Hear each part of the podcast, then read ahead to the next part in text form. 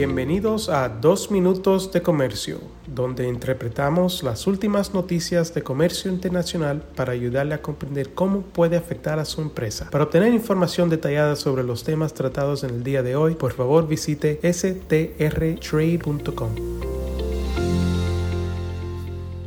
Hola, mi nombre es David Olavi, soy un abogado y consultor en política comercial en la ciudad de Washington, D.C. El Departamento de Trabajo de Estados Unidos publicó un reporte el día 28 de septiembre en el cual añade 32 productos y eliminó uno de su lista de productos fabricados en el extranjero donde hay razones para creer que puedan ser producidos por trabajo infantil y o, forzado. Esta lista también identifica por primera vez los bienes posteriores que pueden ser producidos con insumos realizados con trabajo forzoso o infantil. El reporte del Departamento de Trabajo fue publicado por primera vez en el 2009 y es actualizado cada dos años. La lista, que eh, ahora suma 467 entradas, las cuales representan 158 productos de 77 países, incluyendo muchos de Latinoamérica. Este año el Departamento de Trabajo ha eliminado el algodón de Uzbekistán de la lista, pero también añadió lo siguiente.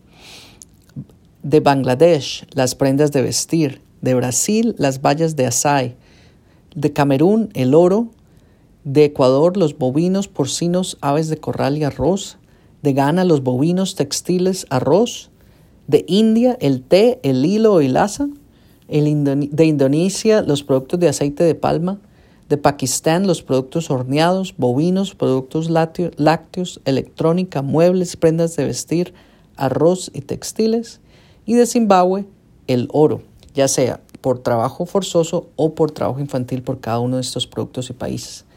La ley requiere que el Departamento de Trabajo tome medidas tales como colaborar con los productores para ayudar a establecer estándares que eliminen el uso de dicha mano de obra en la fabricación y garantizar que estos productos en la lista no se importen en los Estados Unidos. Si fueron hechos con trabajo forzado, forzoso o infantil, claro está. Un cambio en la ley del 2018 también eh, resultó en que la lista de este año por primera vez incluye bienes que se producen con insumos hechos o que se creen son hechos con trabajo forzoso infantil.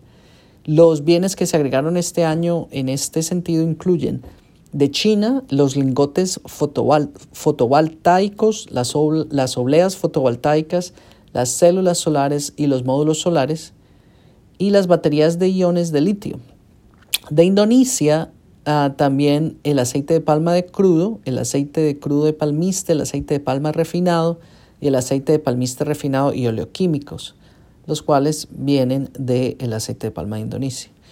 Otros bienes posteriores hechos de insumos en la lista de Departamento de Trabajo que pueden enfrentar riesgos laborales, pero para los cuales el Departamento de Trabajo requiere más evidencia que vincule la producción a un país en particular, Incluyen los productos a base de silicio y productos solares, los teléfonos celulares, autos eléctricos, computadores portátiles, implantes médicos, palas de turbinas y aspiradoras que son hechas con minerales de cobalto de la República del Congo, los alimentos para animales y otros productos que son hechos con fruta de palma de Indonesia.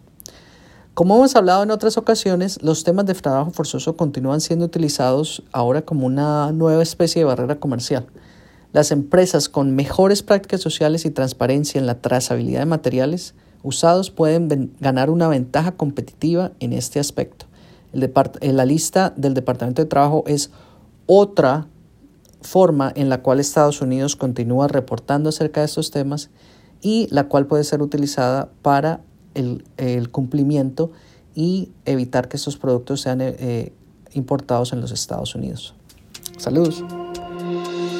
Con profesionales en nueve oficinas, Sandler Travis Rosenberg es la firma de abogados más grande del mundo dedicada a asuntos legales de comercio internacional, aduanas y exportación.